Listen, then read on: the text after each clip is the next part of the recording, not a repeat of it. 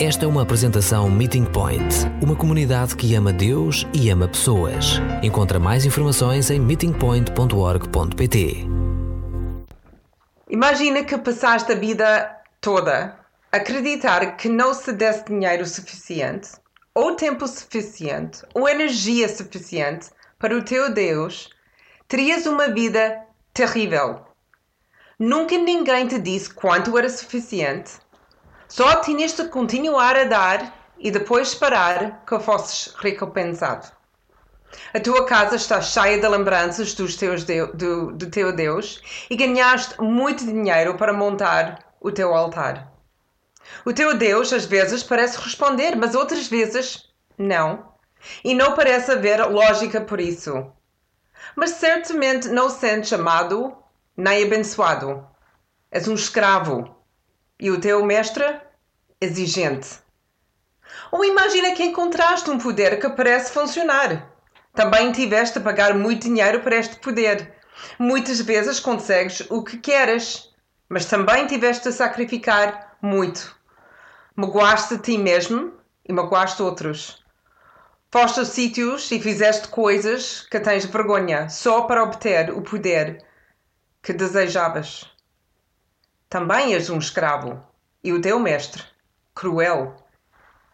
Estes eram os crentes de Éfeso, salvos dos ídolos e da bruxaria. A sua identidade, uma vez perdida, escondida deles por mestres cruéis, feitos por mãos humanas e pensamentos diabólicos. Agora restaurada em Jesus Cristo.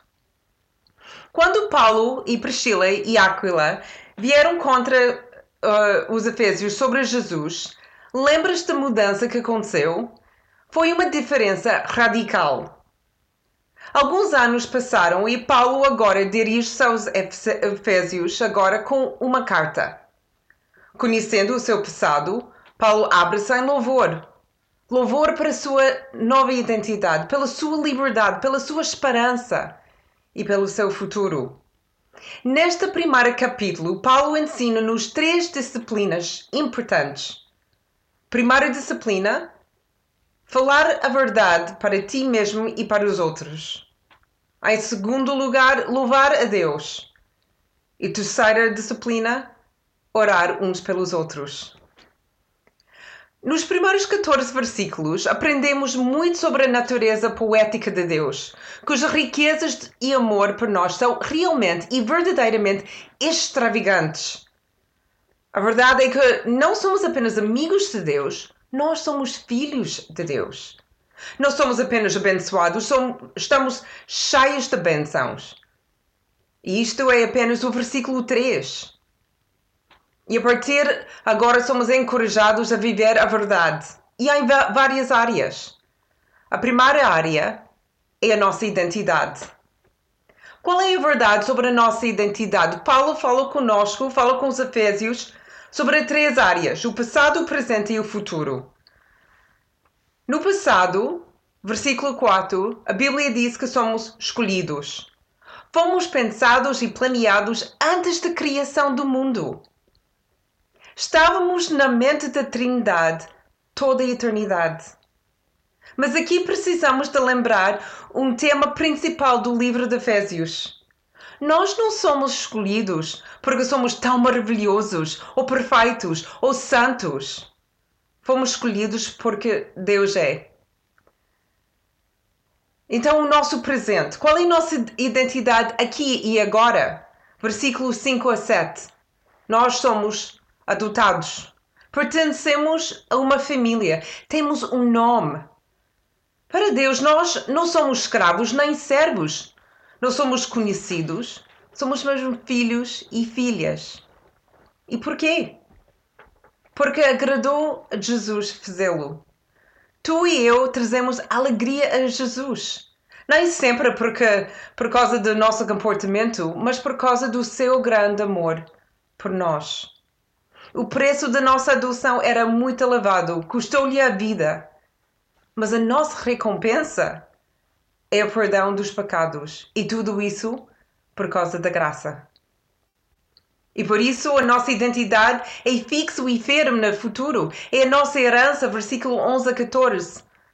ouvimos, acreditamos e aceitamos o seu dom de graça e naquele momento sagrado fomos marcados nele com o selo, com o Espírito Santo.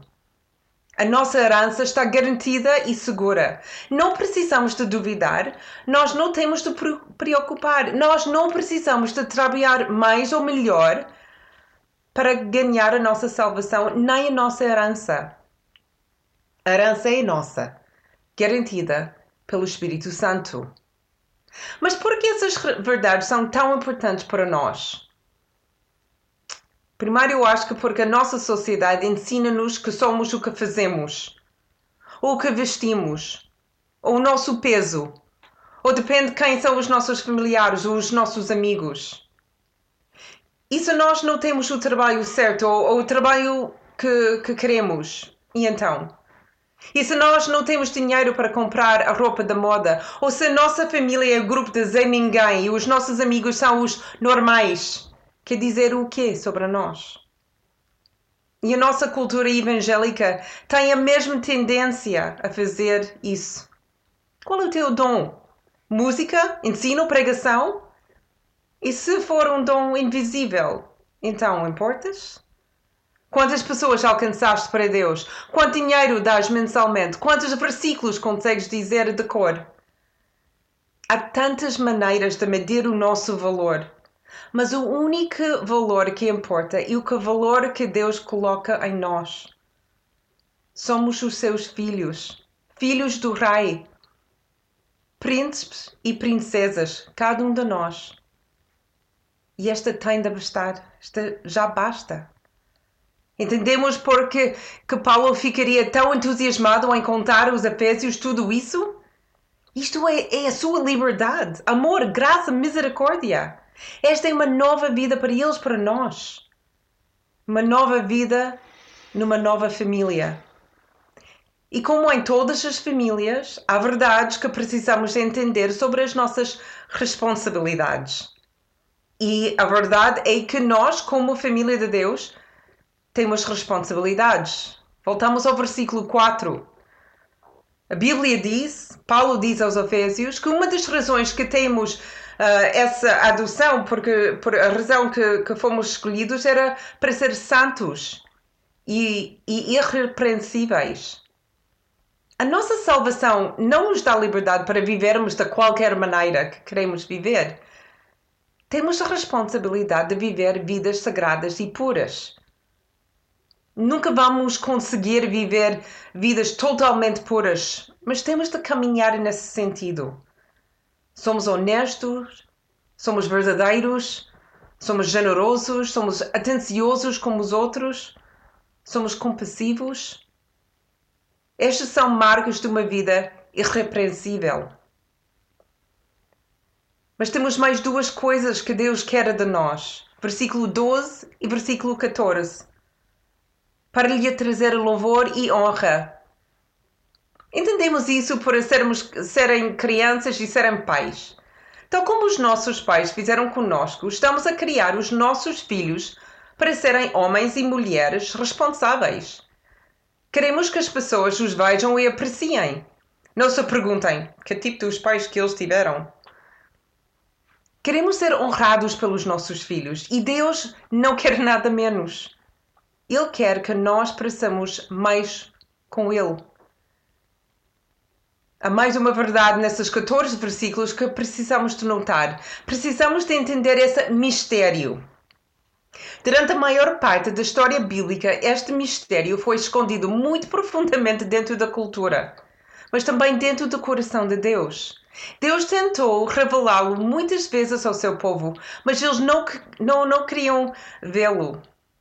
Mas esse ah, mistério foi finalmente revelado quando Jesus morreu ressuscitou. Levou alguns meses para os apóstolos começarem a entender porque era tão radical. E mais uma vez, nos, nos leva a volta ao tema da graça. Fomos escolhidos, adotados pela graça, não por obras, nem por nascimento, nem por causa dos nossos dons e talentos. Na nossa essência, ninguém melhor ou pior. E aqui está o mistério revelado. Pode não ser um choque para nós hoje em dia, mas foi para os apóstolos e para a igreja primitiva. A verdade, a verdade sobre o mistério e o propósito é versículo 9 e 10 e as suas implicações presentes e futuras. Elevar o universo à sua realização total, reunindo todas as coisas em submissão a Cristo, tanto nos céus como na terra. Para, para o apóstolo Paulo e os Efésios, esta significa que os gentios são parte integrante do plano da família de Deus. Ou seja, somos nós. Para eles, esta foi um choque. O povo de Deus pertencia a Israel e agora pertence a todos que acreditem em Jesus Cristo. Mas também significa que não há absolutamente nada que não se vai ajoelhar a Jesus Cristo. Para aqueles que escolherem Jesus, este será um momento de muita alegria. Mas para aqueles que os rejeitaram, terão a sua escolha respeitada. Mas não vão repetir a herança. E aqui Paulo termina o seu louvor, mas agora começa a sua oração. Porque ele sabe que as boas notícias que fez parte do seu louvor não para aqui. Há muito mais para aprender e aprofundar. Nenhum, nenhum cristão chega ao conhecimento completo na Terra. Na verdade, imagino que no céu será uma eternidade repleta de conhecimento da Trindade. Então Paulo começa a orar pelos Efésios, a terceira disciplina, oração. E ele ora para eles em duas áreas principais. E até Jonathan escolheu essas também para nós, hoje, para sabedoria e revelação. Deus não está a procurar cristãos espertos ou cristãos de superinteligência. Deus quer cristãos maduros, cristãos sábios, cristãos que, que, que o procuram. E conhecer Deus acontece ao longo do tempo, enquanto aprendemos a Sua palavra falamos com, com o seu povo, passamos tempo com Deus e simplesmente viver a vida com Ele. Paulo não quer que, que só conheçamos Deus, ele quer que o conheçamos cada vez melhor. Aproveite as oportunidades que temos esta semana para conhecer melhor Deus. Como? Podemos simplesmente ler a Bíblia e refletirmos mais cinco minutos do que o normal todos os dias. Convidamos Deus para ir trabalhar conosco e orientar o nosso dia e cada nossa conversas. Falamos com os outros cristãos e perguntar-lhes o que estão a aprender sobre Deus. Escutamos uma música inspiradora e tentamos ouvir Deus na melodia, no ritmo e nos passos silenciosos. Oramos uns pelos outros para sabedoria e revelação. Mas Paulo também ora que os seus corações podem compreender a esperança que têm. A esperança chama-nos porque Deus chama-nos.